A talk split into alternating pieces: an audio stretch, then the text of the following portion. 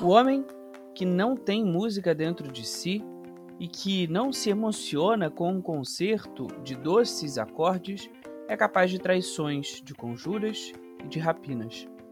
Essa é a inspiração de hoje, frase de William Shakespeare, para falarmos do que mais amamos aqui no Toco Baile: música. Eu sou Pedro Antônio Guimarães, seja bem-vindo a este podcast. Sou jornalista, filósofo, professor e toco baile junto com a Carol Desotti, Gustavo Sileman, Amanda Scatolini e Pedro Barreto. Por aqui vamos curtir muito bate-papo, entrevistas, reflexões sobre a música nacional e também internacional. Seja bem-vindo, portanto, nesse espaço multiplataforma para falar sobre música sem distinção de tempo ou espaço, credo ou cor, evocando a nostalgia e tocando baile. Está no ar o seu podcast semanal de música.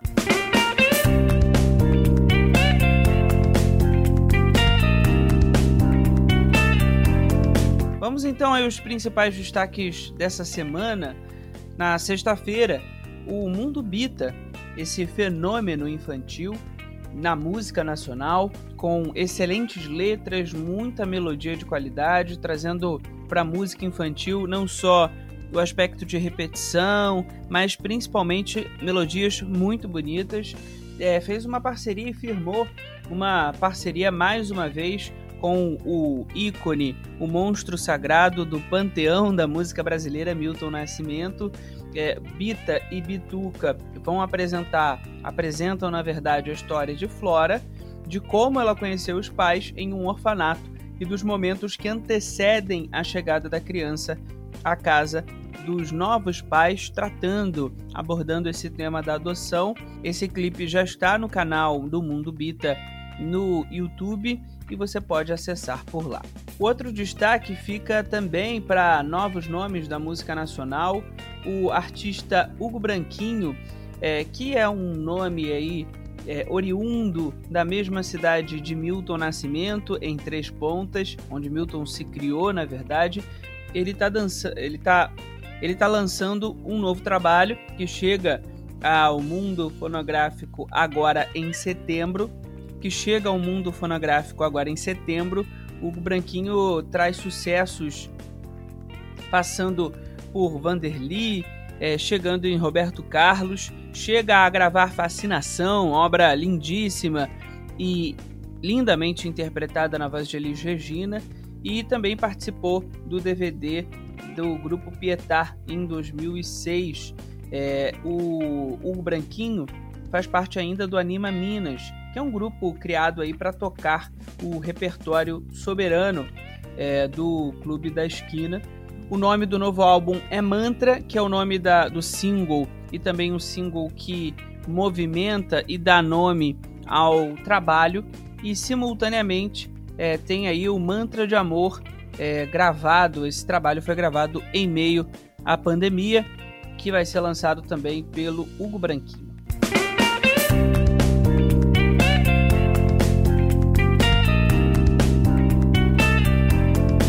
Bem, agora vamos conversar com Rodrigo Suricato, cantor, compositor, vocalista do Barão Vermelho, importante nome e destaque da música nacional aí nos últimos cinco anos, que tem trazido muita coisa importante, muito som diferente para a gente refletir sobre a música.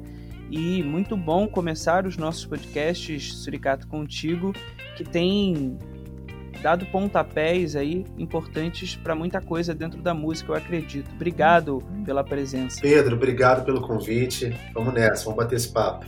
Suricato, então você fez essa, essa live é, mais recente, né? No dia 23 de agosto. Queria te ouvir é, como foi essa live. É, você que, pelo, se eu não estou enganado, essa foi é, uma das primeiras lives né, que você fez, se não a primeira. É, como é que foi para você é, lidar aí com toda, todas as necessidades para botar essa live no ar? É, nesse momento que a gente está passando de tanta necessidade de adaptação, né? Não só a adaptação das coisas que estão fora, É, eu, por exemplo, estou gravando aqui no meu armário, porque a gente tem que adaptar e adaptei o meu armário aqui para fazer de estúdio. Mas também uma adaptação interna, né, Suricato? Sim. Porque a gente está se vendo num momento muito diferente no nosso modo de vida, né? Sim, exatamente. Você tem toda a razão. É, pois é, esse ano eu é, o que estava no meu cronograma seria os shows de divulgação do disco que eu lancei ano passado, meu terceiro autoral chamado Na Mão as Flores é, do qual eu gravei basicamente todos os instrumentos. Ele é uma continuação da minha pesquisa desse formato homem-banda. Né? Então eu estou muito interessado por isso e esse disco foi a realização é, de um produto com essa linguagem. O que eu queria fazer era trazer a linguagem do folk é, para uma abordagem um pouco mais pop, tirando um pouco daquela paisagem bucólica, sabe? De vaquinha atrás, aquela terra, aquela barba enorme, aquela coisa bem, bem caricata às vezes do folk. Eu queria realmente trazer uma potência maior para ele. Eu pensei, cara, como o Justin Timberlake faria isso? Só que não fica com cara de Justin Timberlake, fica com uma cara de suricato de qualquer forma. Mas o, o target foi esse, é, trazer alguma coisa mais contemporânea para o meu som. É, com a pandemia, né? É, a gente, eu, eu vivi uma montanha russa, né? Acho acredito que todo mundo, né?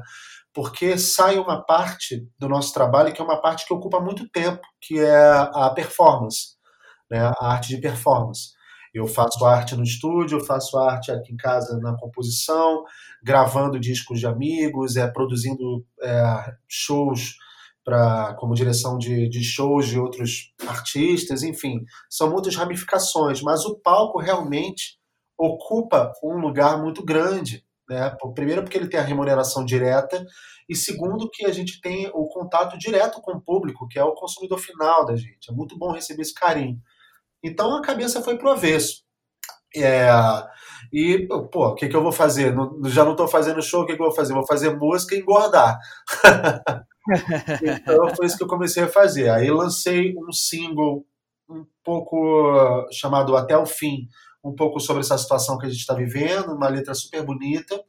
Gravei um EP instrumental, coisa que dificilmente estaria no meu cronograma tão cedo, com junto com a minha mulher. Minha mulher não é musicista, mas ela é uma artista plástica e uh, eu acabei fazendo canções inspiradas na, nas artes que ela faz. Então ganhou um registro audiovisual super delicado, chamado Respiros. É, e agora essa live que eu acabei de fazer, que essa live, cara, eu acho que eu tô tão feliz porque acho que é a primeira vez que eu consigo traduzir no audiovisual é, o que eu imagino para esse formato Woman Band, ou Homem Banda, sabe? É uma live super moderna, onde tô, tô eu sozinho no palco, é, me apoderando dos recursos que eu aprendi ao longo da vida, né? Então, eu toquei guitarra com muita gente, eu gravei com muita gente, mas é a primeira vez que o Rodrigo Suicato toca comigo, efetivamente, sabe? Eu, eu pude explorar esse potencial dele, então a gente está bem feliz juntos lançando esse trabalho. Vai virar um disco ao vivo, um disco ao vivo para ninguém, mas é, mas é um disco ao vivo e eu estou super feliz mesmo. Estou assim, me repetindo porque está recente, então é mas eu acho que as pessoas vão. Muita gente já curtiu a live, a live ainda está no YouTube, mas a gente vai derrubar o link. A gente vai derrubar e vai editar os vídeos, vai lançar no Spotify e no YouTube faixa a faixa. Tá bem bacana. Que legal. Você falou aí de alguns suricatos, né? É, e acho que o, o pessoal que tem a característica de produzir, compor, gravar e ir para o palco, né? É, tem outra experiência sonora, né? E pode trazer no palco, né, no, como, como produto final, né, outra experiência sonora. E você, Suricato, tem essa característica de passar por todos os processos da música, né? Desde a produção de outras pessoas e gravação e edição e pensar o trabalho de outras pessoas, até você no palco o, como artista, intérprete e tudo mais. Eu queria saber como é que você se divide internamente para lidar com esses suricatos todos aí. É, bom, é boa pergunta. Na verdade, eu demorei a me aceitar, sabe? Porque é, pô, fiz, fiz terapia, comecei a me organizar internamente entender que a minha multiplicidade não é uma coisa que, que joga contra mim, embora realmente possa causar um certa, uma certa confusão para as pessoas, delas entenderem o que de fato é suricato, é, mas para mim é muito positivo, porque quando você opta pelo caminho das artes, no meu caso a música, é, é o caminho mais difícil, sabe? Então é, eu comecei a entender que eu não optei pelo caminho mais difícil para ficar confinado dentro de um, de um, modelo de negócio que eu mesmo crio. Né? Então, por isso que eu, eu, eu coloquei a liberdade e, e, a felicidade com que eu estou fazendo no momento é, como minha, minha condição principal, sabe? Eu poderia, de repente, largar o meu projeto, começar a tocar, sei lá, fazer um ano de show com Samuel Rosa que eu estaria feliz da vida igual, sabe? Porque eu adoro ele, enfim, eu, sou interessado na música como um todo né? É, eu acho que isso me permite muita coisa. É, se isso vai dar certo no sentido das pessoas entenderem isso a, a, a, longo prazo, eu realmente não sei, mas aí não é muito comigo, sabe? Aí eu, eu, eu, eu gosto de expandir mesmo, assim. É, tem muito artista que realmente... É, eu, e, e tá, aproveitando o gancho, é um dos motivos de maior, maior frustração de grande parte dos artistas que eu conheço, é que, por exemplo, eles vêm uma brincadeira de criança, começam, conhecem os amigos na época da escola, fazem amizade com eles, montam uma banda. Aí eles veem essa brincadeira de criança é, virar um negócio, né? Isso começar a gerar dinheiro. E eles ficam, às vezes, reféns de um repertório que eles gravaram há 30 anos atrás, com pessoas que já mudaram muito ao redor. É, imagina você em turnê por 30 anos tocando exatamente as mesmas coisas com o mesmo arranjo. É, com certeza isso não foi o sonho do menino de infância de cada um dali, né? É, então, é, é para mim, é, é, o principal, eu preciso me manter interessado no que eu estou fazendo. Acho que, eu, acho que eu mais busco. É, é muito bom ver isso. Você sabe que eu, a gente bateu um papo e não só aqui no, no Toca o Baile, né? Mas também outros projetos com o Roberto Menescal, né? Ah, é, e eu, eu trouxe, evoquei o Roberto Menescal aqui porque é interessante que com mais, com seus 83, 84 anos, ele diz a mesma coisa que você fala. Ah, então é algo que é, é muito verdadeiro, assim, do artista, né? Ter esse, essa necessidade de criar, né? E quando você vai é, parando de criar pelas necessidades da, que a vida vai apresentando, né, você fica um pouco engessado. E, e eu sinto muito no teu trabalho, Suricato, essa, essa necessidade de criar. E quando, e quando vem, vem criando, vem com tudo, né? Que é esse trabalho. É, você, como o Homem Band, isso aí é um, é um desafio para quem ouve, para quem vê também, né? Isso. Isso, você tem toda a razão. Ele, o Homem Band ele começa com o meu processo de autoconhecimento, sabe? Não é porque eu estou economizando para colocar um baterista, é porque é, é, ele faz parte desse processo mesmo, sabe? De acumular um pouco as funções. É, pô, eu não sei tocar MPC, programar. Pô, eu vou tentar aprender então para incorporar isso no meu show. Ah, não sei tocar determinado instrumento. Pô, vou tentar aprender do meu jeito para poder incorporar. Então é, é, o, é um do, your, do it yourself, sabe? Só que de, de 2020, sem a, sem a, a, a, a revolta, digamos assim, né? De, de, desse movimento. Assim. É, acho que é por aí. Barão Vermelho. É, a gente conversou final de julho com o Guto. É, ele falava naquela época que o Barão estava tava afim de fazer coisa, que o Barão tava, tava afim de, de voltar para a pista da forma mais adequada possível. Ele falou drive-in, live, enfim. É, como é que tá aí o Barão é, nesse sentido de produção? O que, que você tá conseguindo aportar aí com o pessoal do Barão? Cara, o Barão tá parado, é, porque o Barão é, ele precisa exclusivamente do palco. A gente também na mesma situação. A gente acabou de lançar um disco, é, o Viva, é, e iria continuar a turnê também esse ano.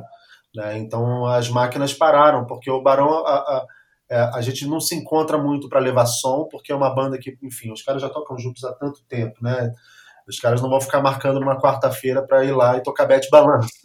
né? então, então a gente se encontra, encontrava quase todo final de semana para os shows. É, e, e, acho que foi os que mais sentiram também, porque também é, a galera um pouco mais velha, sabe? A coisa do Covid, então e tendo plenamente essa, esse pé no freio um pouquinho para entender como é para onde vai isso, né? Sabe? É, mas de, de, certa forma a gente está estudando muito de ter uma presença digital mais efetiva, né? Porque enquanto a gente estava na estrada, os YouTubers estavam sexta-feira, sábado. O Barão Vermelho está tentando um, um, essa, essa adaptação né, para esse mundo de geração de conteúdo. Né? Então, é, isso aí talvez seja um dos grandes braços do Barão para os próximos anos, além dos shows. Né? Como eu disse, a gente estava na estrada enquanto os youtubers estavam aprendendo isso. É uma linguagem nova é, para a gente, né? A, os macetes, a familiaridade, e sendo também, cara, que cada ano a, as necessidades da internet são diferentes, assim, então é, é, é muito rápido, entendeu? Nem todo mundo tem esse tempo. E você é um cara que com essa tua necessidade de criar, chegando no Barão Vermelho, uma marca extremamente consolidada, eu acredito que vai conseguir auxiliar muito o Guto e o pessoal a, a, a modelar o Barão para os próximos anos, né? Porque uma marca tão forte como essa é, não é perecível com o tempo, né? Então é, é, importante também essa renovação da marca, né? Sim, o principal é colocar os meninos na estrada, porque é, ali realmente é uma força criativa muito grande, sabe? Não, não são vaquinhas de presépio, são, são atores é, com muita personalidade que, que, que ajudaram realmente a, a, construir a história do grupo mesmo, sabe? E, é, então é justíssimo que eles continuem contando a história deles, né? E, e, e que tenha a, a, minha ajuda de certa forma, minha colaboração e também meu tesão de estar ali, né? É porque é um processo coletivo muito diferente, sabe, Pedro? É, é o processo coletivo mais legal que eu já vivi. Porque primeiro que eu entrei, é, não para medir forças com ninguém, né? Eu já não entro ali como macho alfa, né? Eu entro ali para ser um apaziguador, né? Para não ficar brilhando com querer os holofotes a todo custo, querer dar uma resposta ao Barão, que já foi o Cazuza, isso, aquilo. Não, eu gosto de estar tá levando som com as pessoas, me diluir ali dentro. Então eu vejo um Barão mais coletivo hoje, sabe? É, pelo que eu sei das histórias, ele é mais coletivo, é mais, é mais democrático nesse sentido. E é, e, é, e é, interessante. Eu gosto muito de estar no palco com eles, é muito bom estar na estrada com eles. O que você coloca é bem, bem interessante. O Guto fala um pouco sobre isso, né, nessa, nessa live que a gente fez ali no, no fim de julho, né? Essa, essa característica é um pouco desse dessa pessoa que assume o microfone ter esse protagonismo dentro da banda, né? E talvez hoje eles estivessem vivendo um momento novo, né? Bem, foi assim com Cazuza de uma forma muito impactante, intensa. É, foi assim com Frejá, né? Durante todo esse tempo e agora você trazendo um outro, uma outra linguagem na convivência de uma banda que eu imagino que deva ser desafiadora, né? Bem, Suricato, para a gente caminhando para o final é, do nosso bate-papo por aqui, queria, é, além do, do que você vai rodar com o teu trabalho, além do Barão, você é, falou aí desse trabalho audiovisual, do, do, dos projetos da, da, tua esposa, né? Você está pensando, produzindo alguma coisa? É, essa quarentena, além de, de nos fazer engordar, também nos deu ideias, né? Como é que, como é que foi aí? É, como é que você está para além desses projetos que já estão em andamento? É, bom, eu, eu voltei a compor, né? Fiquei realmente mais criativo nesse, nesse momento, depois do baque inicial. O baque inicial realmente eu fui pro, pro inferno, assim, foi muito ruim. É, depois a gente começou a oscilar, comecei a oscilar, enfim, comecei a entender um pouco. É, mas é, é, eu estou feliz de estar criativo, assim, minha cabeça está funcionando criativamente. Eu vou iniciar também um curso no Music Rio Academy sobre processo criativo é, é, e desmistificando a profissão é, para os novos, os novos músicos, os novos interessados nisso, porque é, é muito raro você ver é, informações de um artista que esteja em atividade falando diretamente para o cara independente, dizendo do que se trata a profissão que o cara está escolhendo. Então, é, assemelha-se muito, sabe o quê? Sabe quando a gente, é, a gente, a gente pergunta para uma criança, ó, oh, tô sabendo que você está namorando no, na escola, né? Aí a, pessoa, a, criança fala, sim, tô namorando. Aí a gente vai e volta.